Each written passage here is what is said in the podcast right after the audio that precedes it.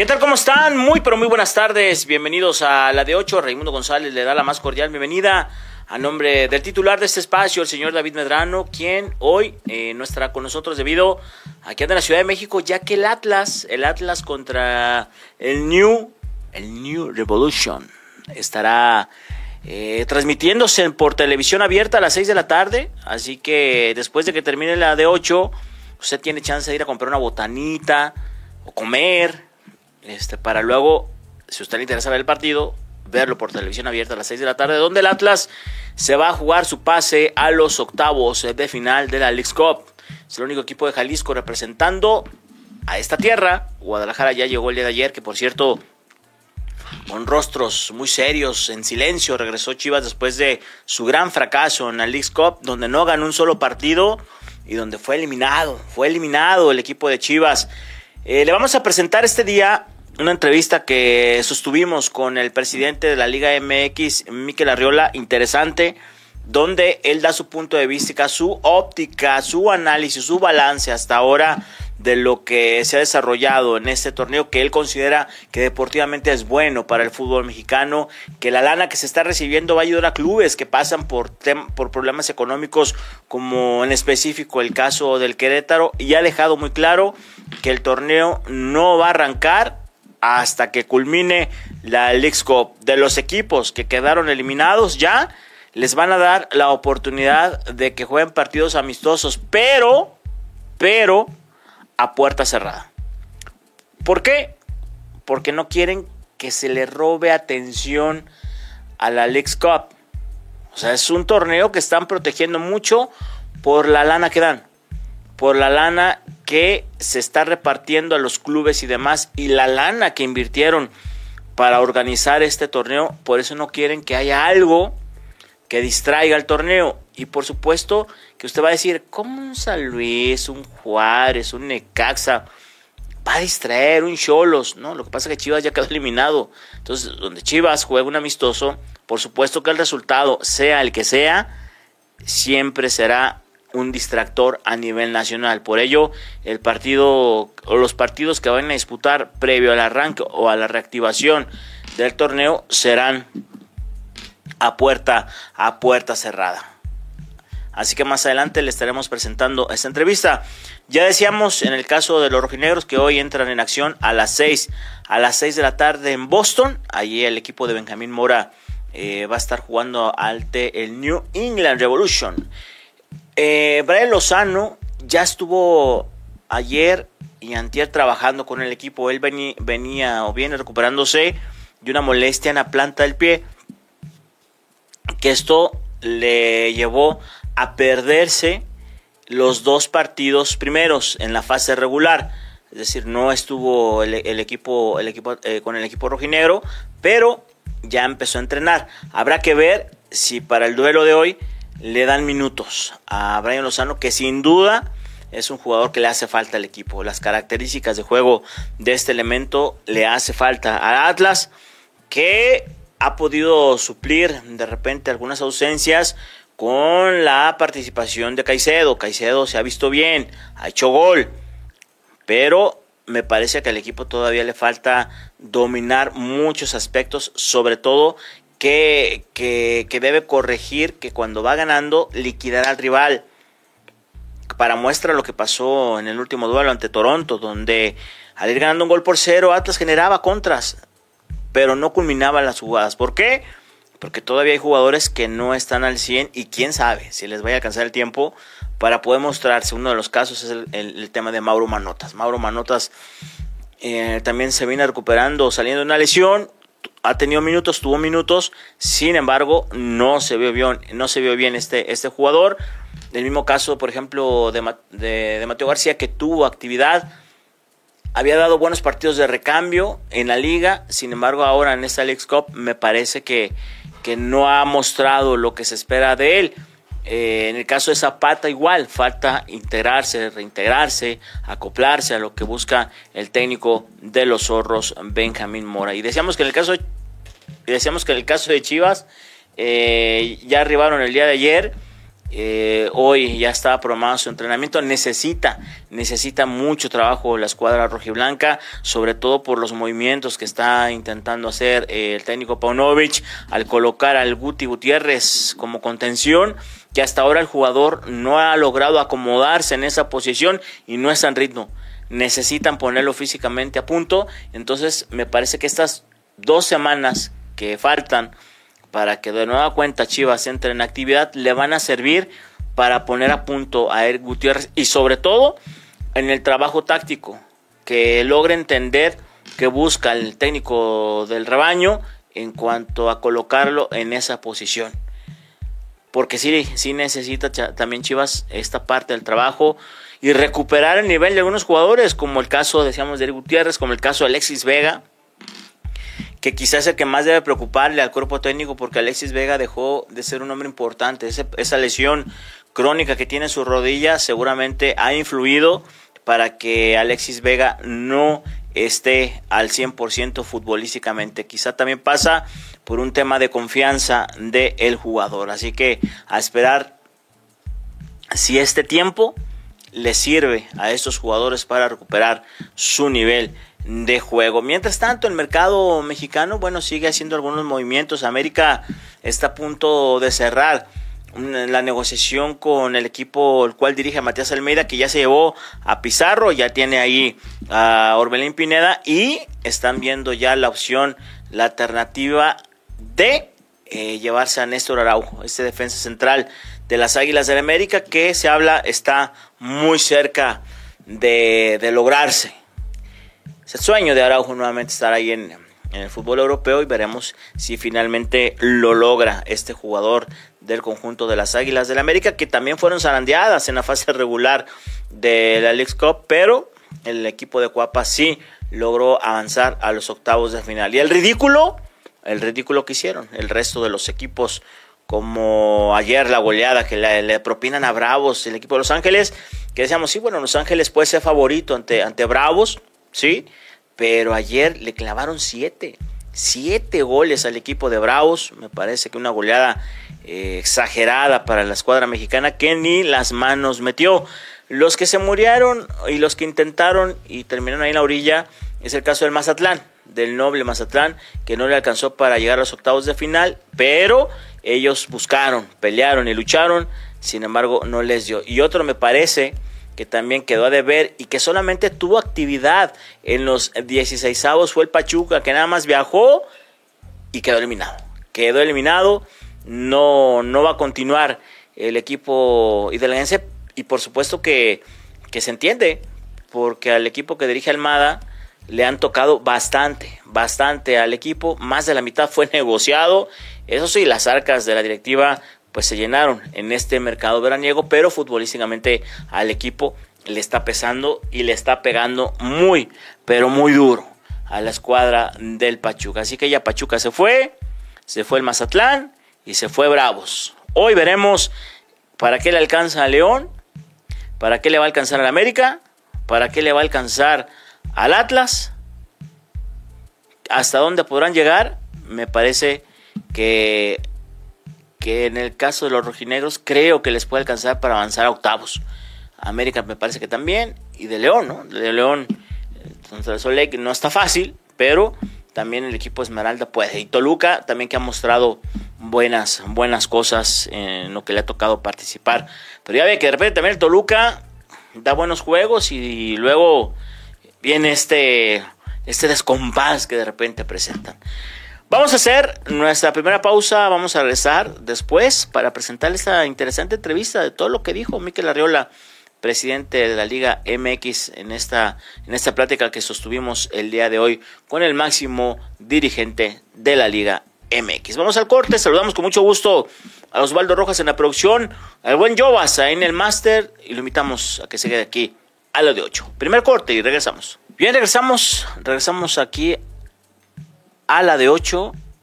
Eh, y bueno, ya le decíamos que hoy hay actividad bastante interesante en Alex Cup, sobre todo para, el fútbol de Jalisco, ¿no? El caso de la participación de los rojinegros del Atlas y que ya regresó Guadalajara y que va a buscar eh, tener, pues acomodar algunos partidos de preparación amistosos para intentar eh, darle, darle actividad a, los jugadores, pero sí, sí falta trabajo.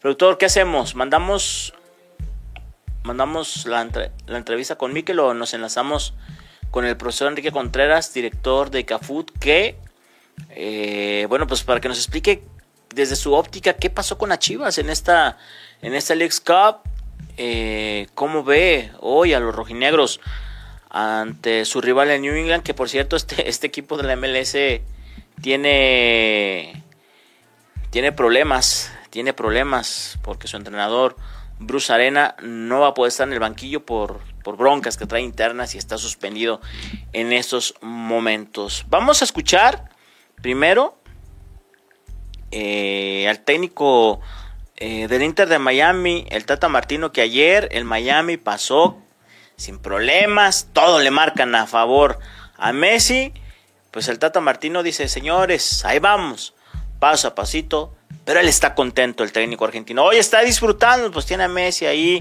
en Miami, una liga que no te da tanta presión, pero hoy está, está avanzando. Vamos a escuchar al técnico del Inter de Miami, el Tata Martino. Escuchemos.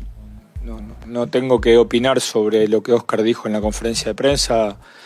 Este, respeto su, la opinión que tiene. Nosotros tenemos que seguir adelante aprovechando el envión que tenemos de haber encadenado la, la tercera victoria consecutiva, así que enfocarnos mucho en eso. Tata, felicitaciones, Andy Valiente. Completo y seguramente tenemos que seguir mejorando. ¿no?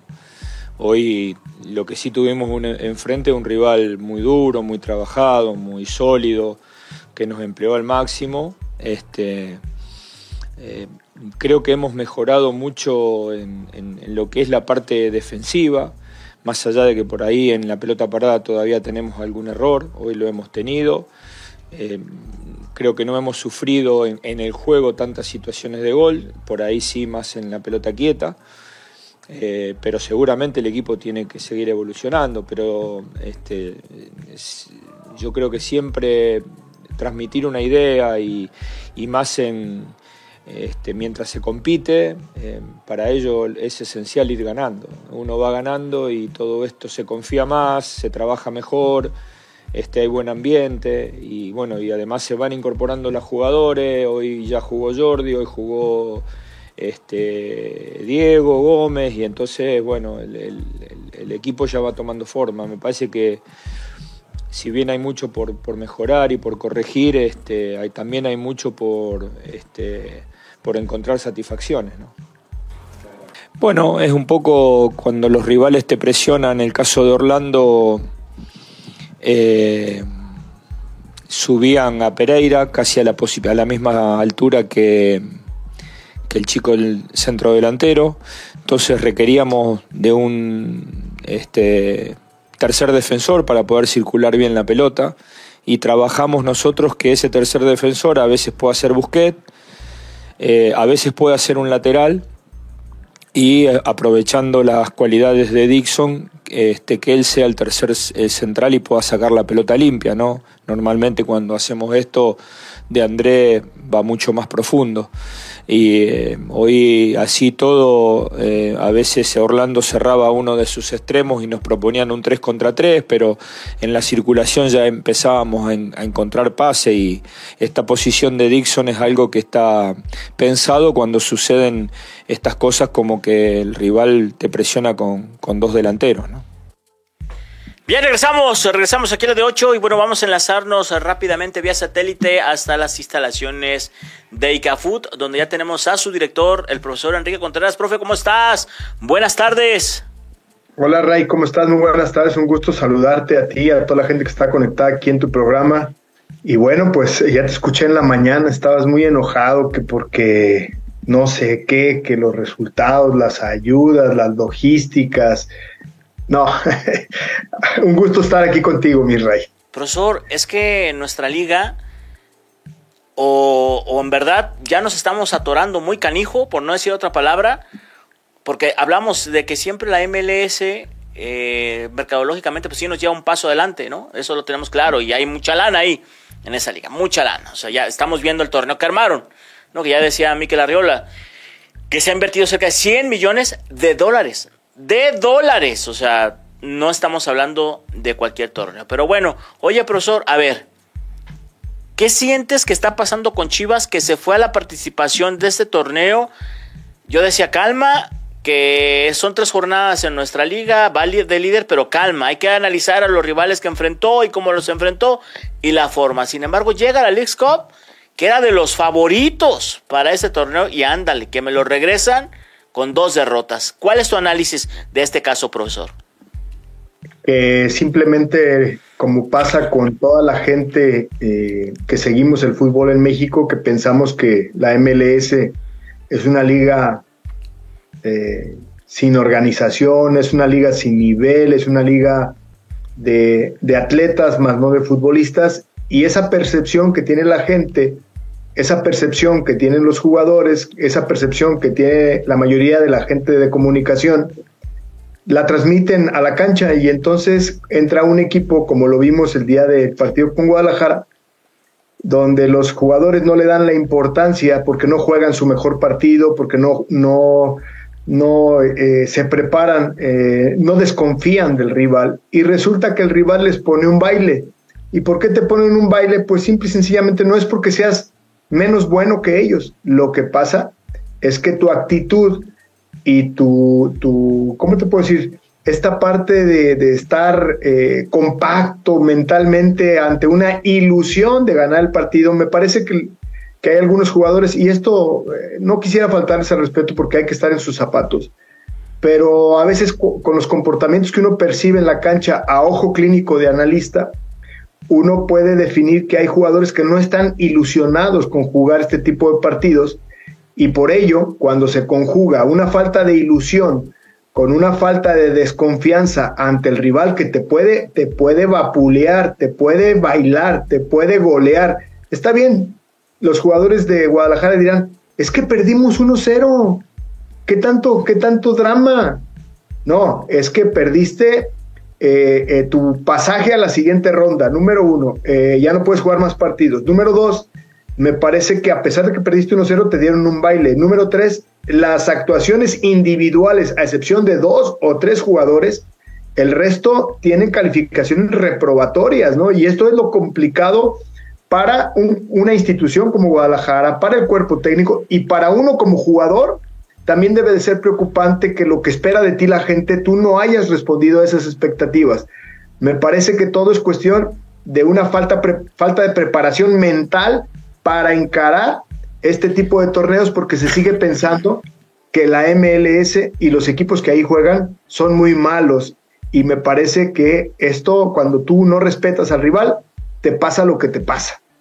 Oye, profesor, entonces, a ver, entiendo que el pecado de Chivas, y no sé si del resto de los clubes que ha quedado como ayer que golean a Bravos 7 por 1, eh, pase, espérame, perdón ahí.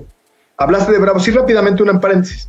Yo le escribí a su director deportivo hace un rato y le dije, hey, solo recuerda que estás en un equipo en construcción, porque como Bravos venía más o menos bien, ya pensaron que le iban a, competir de tú a tú al rival y cuando, insisto, cuando tú dejas, te emocionas y dejas de ver con objetividad en qué proceso estás, te pasan cosas como estas de un 7 a 1 porque, porque eres menos que el rival y le quieres jugar de tú a tú. Me parece que, también ahí en, ahí en los planteamientos estratégicos viene, viene el pecado, mi rey. Perdón. No, ajá, pero a lo que quiero, a lo, a lo que voy, pues, o sea, desde tu punto de vista, lo que le pasa a Chivas, en específico, ¿fue, fue tema de actitud? Yo creo que es no de actitud, o sea, la actitud se tiene. Yo más bien creo que no, no prepararon ni tácticamente ni mentalmente el partido. ¿Por qué? Porque el rival es de un baile, no lograron unificarlo, se tardaron muchos minutos para modificar algunas cosas. Dos, la intensidad con que Guadalajara nos acostumbró a jugar en partidos eh, anteriores, llámese Liga MX y todo el torneo anterior, por eso llegó a la final, no se le vio, en eh, por lo menos en el último partido, mi Ray.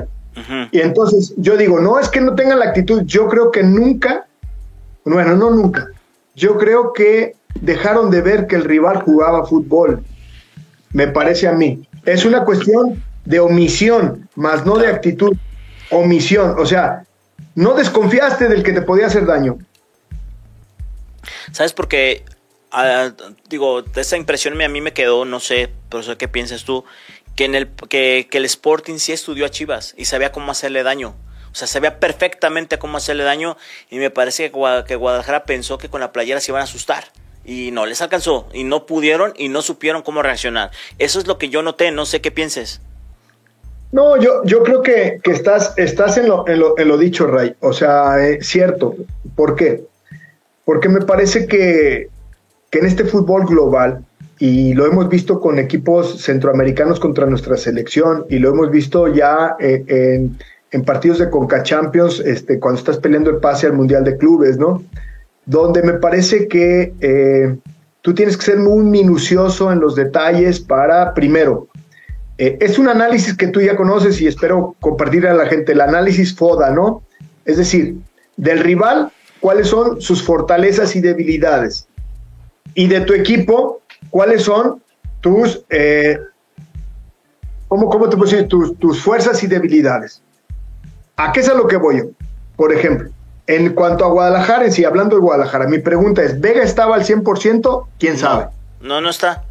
Bueno, yo no te puedo decir sí o no, porque yo no, no estoy ahí para decir, vamos a echarlo al ruedo. Eh, Gutiérrez, quién sabe. Y luego tienes eh, al Pocho Guzmán, que la verdad hay que ver el partido y hay que, hay que decirle de compañero, compañero, tienes mucha calidad, pero necesitamos intensidad. Y luego vemos a otros jugadores, ¿no? Que no hacen esfuerzos eh, conjuntos.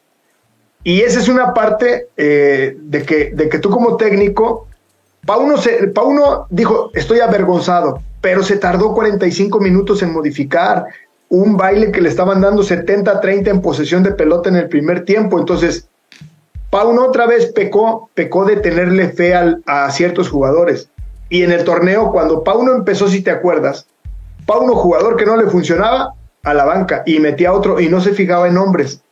Ahora, en este partido en específico, el último, que, fue un partido muy atípico, porque no le pasa esto al Guadalajara siempre, le pasó ahora. Me parece que Pauno se confió en que los jugadores le iban a responder y no le respondieron. Tan es así que empezó a meter a los jóvenes y medio hubo un cambio, un cambio de, intensidad, pero no un cambio de calidad.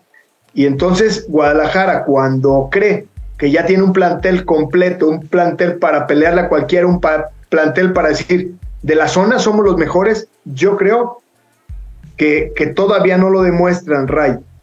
Lo que Guadalajara hizo bien el torneo pasado y lo que iba en la liga es un equipo humilde, un equipo metedor, un equipo con una idea defensiva para nulificar y después a través de nulificar encontrar errores que, que podían aprovechar para hacerle daño al rival.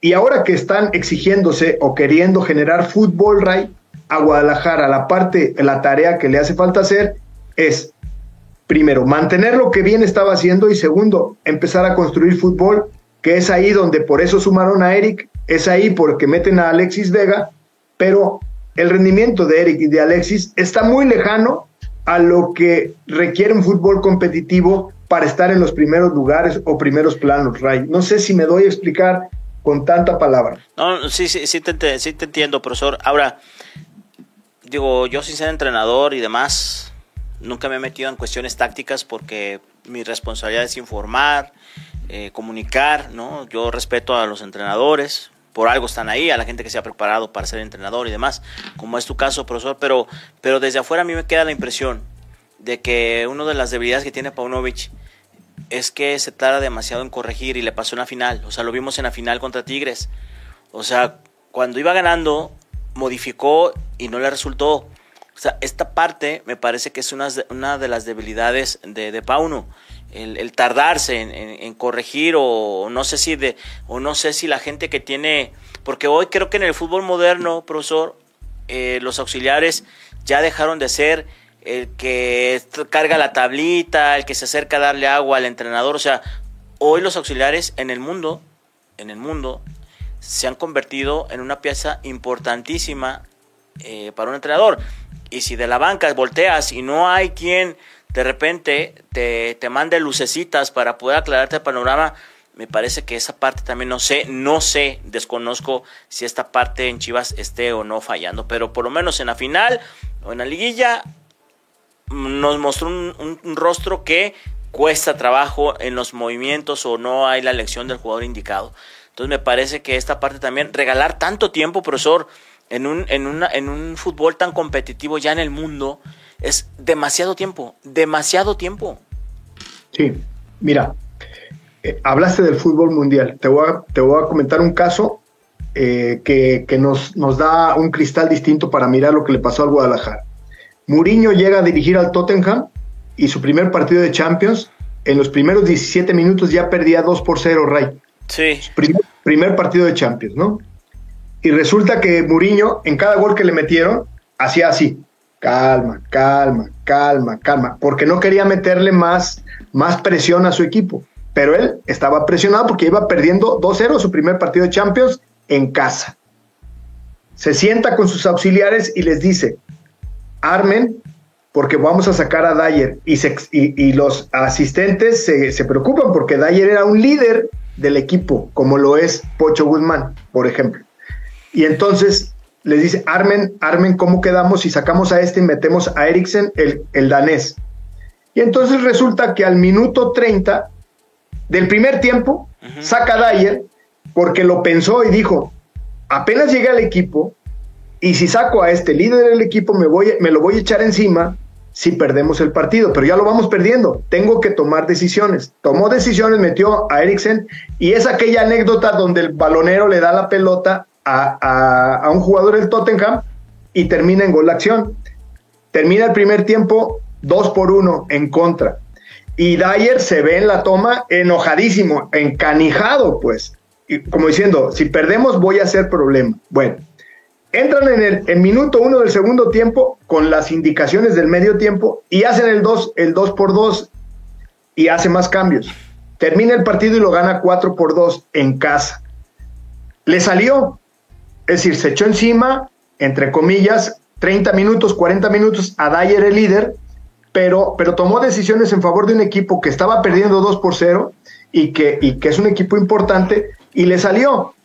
Aquí a veces, en el caso de Guadalajara, hemos visto que el, inicio del Pocho Guzmán, después de, que casi no jugó la jornada 2 o 3 del, primer, del, torneo pasado, y después muy bien porque hizo goles de penal y era el goleador con 5 goles, no sé si te acuerdas, y cobraba toda la pelota detenida, Ray, el Pocho Guzmán ha venido a menos terriblemente, pero terriblemente. Y el caso de Vega, lo mismo, ¿no?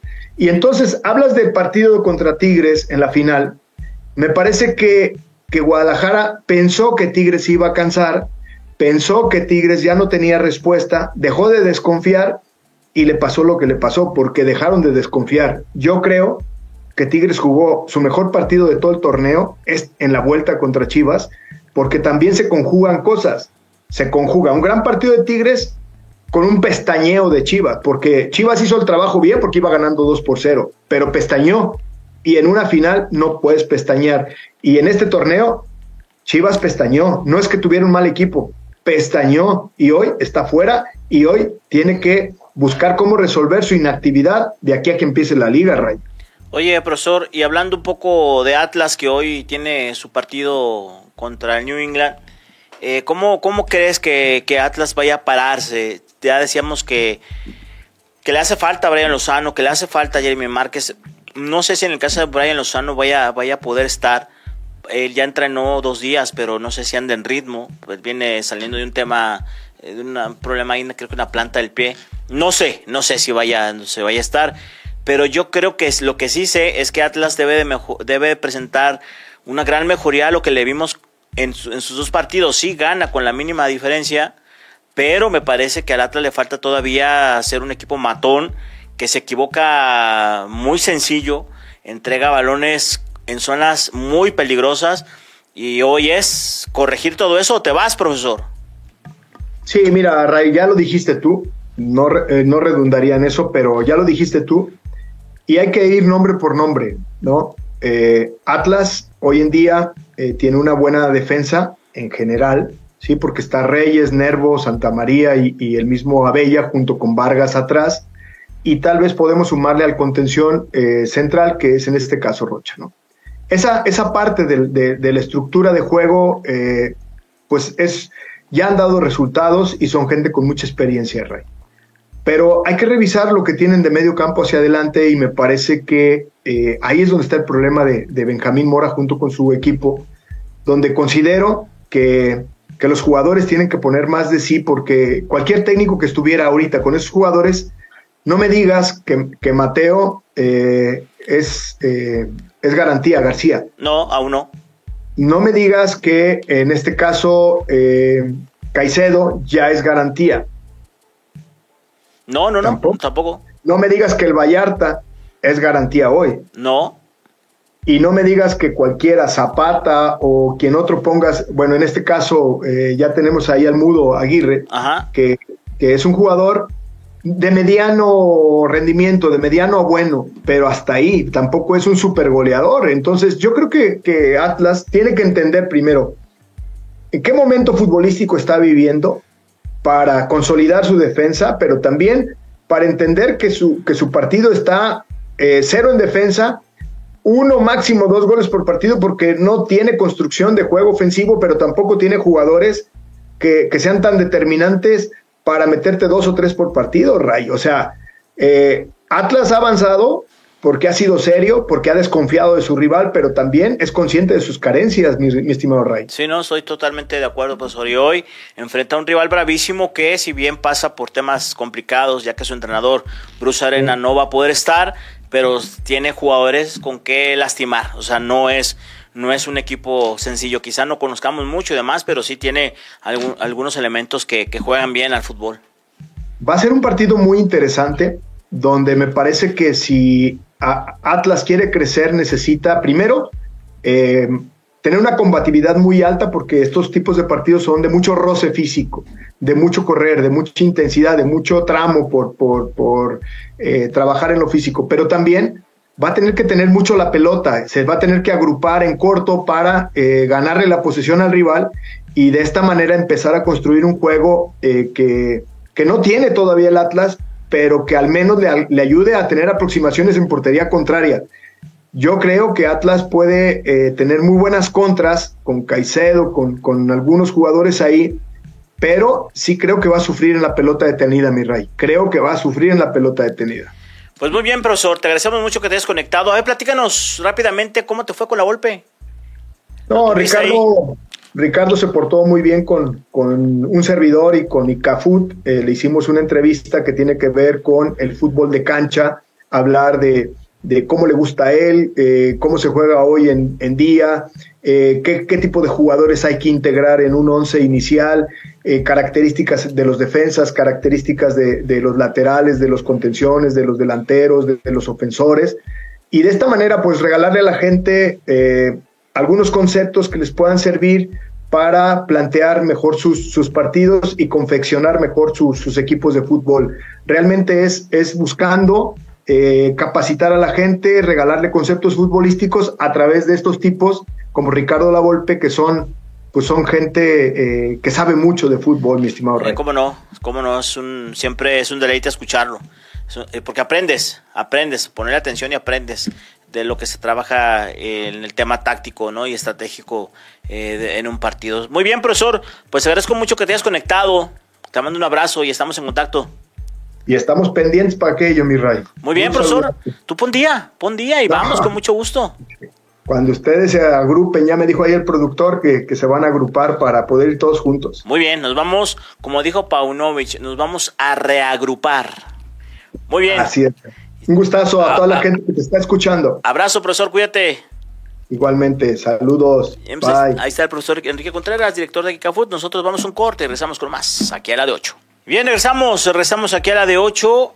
Y bueno, le, comentábamos al principio de nuestro espacio que tuvimos una plática interesante, una entrevista interesante con Miquel Arriola, presidente de la Liga MX, quien despejó todas las dudas, dejan claro que no, que no se va a reactivar la liga aunque se hayan eliminado ya equipos, que todo está previsto para que de nueva cuenta el torneo arranque el 18 de agosto. Pero todavía eso veremos de estos temas y más. Habló Miquel Arriola, Miquel Arriola, perdón, presidente de la Liga MX. Vamos a escucharlo. ¿Cómo vamos? El, el, primer corte de, de Leagues Cup después de, de primera fase y los juegos de ayer. ¿Cómo va el torneo? Mira, el torneo afortunadamente va muy bien. 45 partidos más los que se jugaron ayer eh, ya de la segunda vuelta tienen que ver con pues un alto nivel competitivo. Vemos primero pues que el desarrollo de Lionel Messi el mejor jugador del mundo está en la League Cup eh, de manera hoy exclusiva todo el mes. Esperemos que siga avanzando.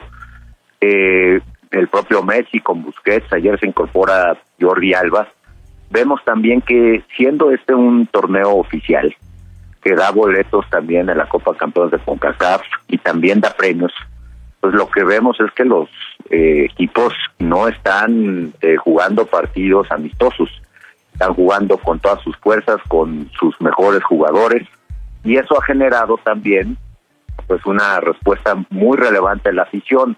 Al día de ayer, eh, antes de los partidos de la segunda vuelta, llevábamos alrededor de 780 mil personas en 10 días en los estadios y también ratings muy relevantes que tienen que ver más o menos en televisión abierta, un millón y medio de personas eh, viendo la League Cup en estos últimos días.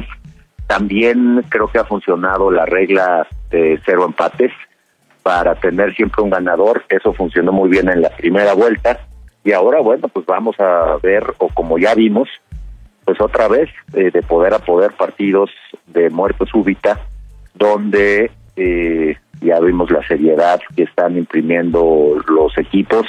Y vemos también muchos datos respecto de el, desenvolvimiento eh, ya equipo por equipo. Somos casi 50 equipos en esta League Cup y bueno, yo creo que viene lo más interesante. Eh, hoy vamos a ver más duelos entre México y Estados Unidos, más duelos entre México y México y más duelos entre Estados Unidos y Estados Unidos. Miquel, el que hoy día ya nueve equipos mexicanos estén eliminados, ¿estaba dentro de lo contemplado o el ejercicio primario nos contemplaba que, que, llegaríamos con más a las últimas instancias? Mira, a la primera vuelta, pues eh, México ganó más partidos cuando se enfrentó directamente contra Estados Unidos, 54% de los partidos que jugamos contra MLS. Ya después, la segunda vuelta, pues es matar o morir. Entonces aquí puedes ver eh, días como el día de ayer, donde tuvimos tres partidos muy desafortunados, eh, pero bueno, tú te puedes recuperar el, el día de hoy puedes ver también muchos partidos que va a haber entre Estados Unidos y Estados Unidos, donde va a haber necesariamente eliminaciones de equipos de la MLS. Entonces, bueno, pues eh, eh, todo se va a decidir en la cancha. Nosotros ponemos las condiciones, ponemos eh, el escenario, pero hoy ya es pues un tema de, desempeño deportivo de cada equipo y, y, lo que vemos pues es son equipos mexicanos también que siguen en el torneo, que sus números en el propio torneo pues eh, les validan, me parece que una presencia muy fuerte y mucha competitividad frente a sus pares de Estados Unidos. Miquel, el hecho de que hasta ahora se hayan pasado pocos partidos en televisión abierta en México, que Televisa y Azteca hayan, hayan llevado pocos tomando en cuenta el número de partidos que se han jugado, ¿a qué se debe? ¿Cuestión económica? ¿A qué se debe, Miquel? Mira, David, eh, creo que el primer año de un torneo, pues siempre genera algunas dudas.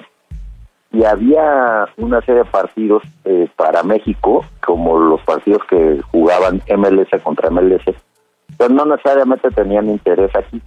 Entonces, de lo que se decidió fue que en la primera vuelta, en la fase de grupos, se pudieran transmitir ocho partidos y en la siguiente vuelta, que es en la que ya estamos, van a ser 12 partidos los más interesantes de las siguientes rondas.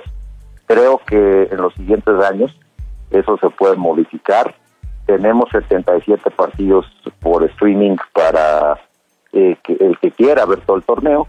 Yo creo que va a evolucionar y nosotros vamos a poner el acento en que nuestra afición aquí también que, pues, tiene mucho interés y eso va a generar muy seguramente pues una muy buena reacción de la televisión abierta en México para territorio mexicano, pero es parte yo creo que del análisis que tenemos que hacer al final del torneo, pero este torneo elevó la conversación de la Liga MX también con transmisiones así en países adicionales, eh, a través también de streaming, y bueno, sin dejar eh, de lado toda la conversación que ha generado Leonel Messi eh, a partir de su debut eh, en el mes de julio, a partir de un incremento muy relevante en seguidores de redes sociales, una conversación de la League Cup, sobre todo en Europa, pues que no se iba a dar sin la presencia de ese gran fenómeno.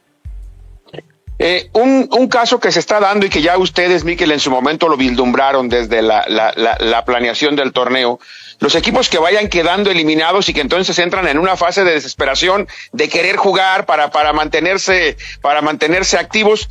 ¿Qué va a pasar, Miquel, con los nueve equipos que ya están eliminados y que, bueno, oficialmente la Liga Mexicana está suspendida y se reanuda hasta después del 19? ¿Qué va a pasar, Miquel? Bueno, primero decir que pues, los equipos que participaron en la League Cup y hoy ya no están jugando eh, de los dos lados, ya generaron primero un ingreso, ya generaron actividad, también son eh, dueños eh, de una parte de este torneo. Creo que eso incrementa mucho su capacidad financiera y económica. También en el caso de generar su utilidad, pues el torneo va a repartir a los propios clubes. El escenario eh, en la Liga MX fue al primer eliminado hasta que se reanude el torneo, que es el 18 de agosto, tenemos eh, alrededor de 18 días de inactividad. Hemos estado platicando con los clubes y lo que se puede hacer es eh, partidos entre los propios clubes a puerta cerrada eh, para efectos de respetar pues esta este, eh, esta pausa que se dio de un mes en ambos en ambos lados de del continente digamos de la región. Eh, hablando ya en términos muy objetivos David pueden jugar los equipos y así lo van a hacer aquí en México eh, partidos de preparación para la reanudación a partir del día 18 de agosto. Pero Miquel, a puerta cerrada, sin ser televisado, sin público en las tribunas, por respeto al otro, al otro compromiso del cual, como tú dices, también son socios. Por supuesto, y sobre todo que la gran ventaja del mes, calendario eh, y la pausa es que somos el único torneo oficial en el mundo de ligas y por eso es muy importante que este espacio sí se respete. Todo, todos los que quieran ver fútbol eh, oficial, formal de FIFA con CACAF entre ligas, pues lo que tienen es la League Cup y así es como está planeado y como te digo, haremos un buen análisis al final del torneo, hacia finales del mes de agosto, para ver qué salió bien, qué tenemos que conservar y qué tenemos que modificar. Porque además decirle al público, este torneo, Salix Cup, es un torneo oficial, pero es un torneo donde las decisiones las toman las dos ligas, no las toma una confederación, y esa es la gran ventaja. Tenemos mucha flexibilidad para seguir mejorando. El tema arbitraje, Miquel, que ha habido muchas quejas por cuestión por cuestión del VAR, ¿se puede mejorar? Bueno, mira, el VAR es uno de los elementos que que creo que incrementa la calidad del torneo, además de las transmisiones, es que el bar está centralizado. El bar está centralizado en Atlanta. Eh, desde luego el arbitraje, pues yo no sé, eh, no, no, no, conozco ninguna liga ni ningún eh, torneo donde no genere polémica, David. pero la ventaja de esto es que la propia League tiene su comisión de arbitraje, que está normada y regida por CONCACAF. Entonces, eh, los planteamientos de técnicos que hagan los clubes eh, los, los tienen que hacer ante esa comisión y esa comisión es la que determina, eh, en todo caso, procedimientos para eh, sanción de árbitros, no repetición de árbitros, pero tenemos nuestro nuestra propia comisión y pues eh, creo que ahí se tiene que desahogar cualquier inconformidad. Miquel, hay mucha gente que, que no dimensiona la magnitud del torneo. Eh, haciendo cuentas rápidas, tú que eres muy bueno para los números, cada partido simplemente en lo que se le da a los equipos, si no contemos derechos de tele, ni, ni, lo demás, tiene por lo, genera por, o sea, se mueven por lo menos medio millón de dólares. ¿Qué costo tiene el torneo en, en aproximadamente, Miquel? Mira, David, eh, creo que esto es verdaderamente relevante. Este torneo tiene un costo pues más o menos de arriba de los 100 millones de dólares. La buena noticia es que en el primer año este torneo ya pudo financiar a través de patrocinios y venta de boletos. Eh, tiene más ventajas. Los equipos no desembolsan eh, por sus viajes y por su eh, estancia. Bien relevante. Todos los viajes se hacen en charter. Eh, se, los equipos se alojan en los mejores hoteles de las ciudades. Esto es muy importante para que los jugadores estén bien y además se reparten premios eh, a los clubes, a los jugadores por primera vez. Entonces, eh, como tú dices, hay que dimensionarlo porque el primer año, ya eh, teniendo fuente de financiamiento, la League Cup, pues se vuelve también muy, muy eh, apetecible, digamos, para los propios mercados en Estados Unidos. Y lo que implica esto es que a partir del segundo año, pues las utilidades van a ser muy relevantes para los propios equipos. Y, decirle a la gente, pues, ¿por, qué hablamos de utilidades? Porque los equipos reinvierten las utilidades en fuerzas básicas, en infraestructura, en traer mejores jugadores del extranjero, mejores jugadores mexicanos. Todo esto se reinvierte en el fútbol, no sale del fútbol y por eso para nosotros tener un mes en, la economía más importante del mundo es 18 veces mayor a la nuestra y ver que equipos que nunca habían tenido salida oficial de FIFA con CACAF la tengan y la aprovechen, por ejemplo el caso Mazatlán fue muy bueno, eh, pues nos parece eh, un gran valor agregado y sobre todo que los partidos están jugando David de poder a poder. Estamos viendo mucha competencia en la cancha. Eso es lo más importante. Miquel, ¿hay algún premio económico aparte para el campeón? Uno entiende que, que si gana todos sus partidos, el, el, club se puede meter arriba de dos millones de dólares, mitad para ellos y mitad para los jugadores. Pero el premio para el campeón, ¿hay alguno, Miquel? Mira, es la suma de los premios. Ok. Y eh, también tres lugares, uno octavos y dos a dieciséisavos, al primero, segundo y tercer lugar respectivamente, a la Copa de Campeones de CONCACAF, que también reparte premios y que además en el 2025, David, vamos a tener el Mundial de Clubes, pero ya en una modalidad ampliada. Este Mundial de Clubes pues ya está muy cercano y esto está totalmente alineado para que la League Cup también genere un boleto, digamos, fast track para el Mundial de Clubes y por eso pues, subrayo, los equipos lo saben y los equipos quieren ganar la League Cup y yo estoy eh, con muy buenos datos, pues, muy esperanzado que nosotros sigamos con esta dominancia, pero lo tenemos que demostrar en la cancha, creo que tenemos los elementos para hacerlo. Oye, Miquel, yo soy de los que piensan que este torneo llegó para quedarse, que tendrá que tener sus adecuaciones propias para en, cada una de las de las ligas. La gente se pregunta, ¿este torneo en algún momento se podría jugar como la Champions entre semana y no afectar las ligas? O por los compromisos de Conca Champions y lo que tú ya nos mencionabas, es imposible y tendrá que jugarse en este modelo de, de, de, de parar las dos ligas y crear una ventana especial. Mira, la ventaja que tiene esta ventana es que somos el único torneo oficial entre ligas en el verano. Eh, tiene desde luego también eh, algunas áreas de oportunidad, entonces para que estemos todos muy ciertos, eh, nosotros estamos abiertos a escuchar todas las voces obviamente la de el periodismo deportivo es, central para ir afinando, pero la gran ventaja es que no le tenemos que pedir permiso a nadie para afinar.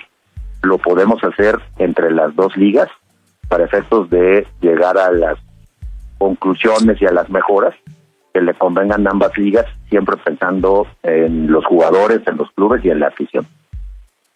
Miquel, de, mi parte, por último, para hacerle la palabra a Ray y, y, a Jero, ¿de qué va a depender la programación de los días horarios de la fecha 4 y la fecha 5 que en el calendario oficial hoy no tienen, no tienen día y hora, Miquel. Bien, pues ahí está lo que comentó Miquel Arriola y nosotros ya nos vamos a nombre de todo el equipo que hizo posible este espacio, señor productor Osvaldo Rojas, yo vas en el máster, Raimundo González le agradece el favor de su atención y nos escuchamos aquí el próximo lunes a través de JC Medios. Le invitamos a que no se pierda ninguna de las programaciones de nuestro canal. Sintonícenos, pónganle, acompáñenos. Gracias, cuídese.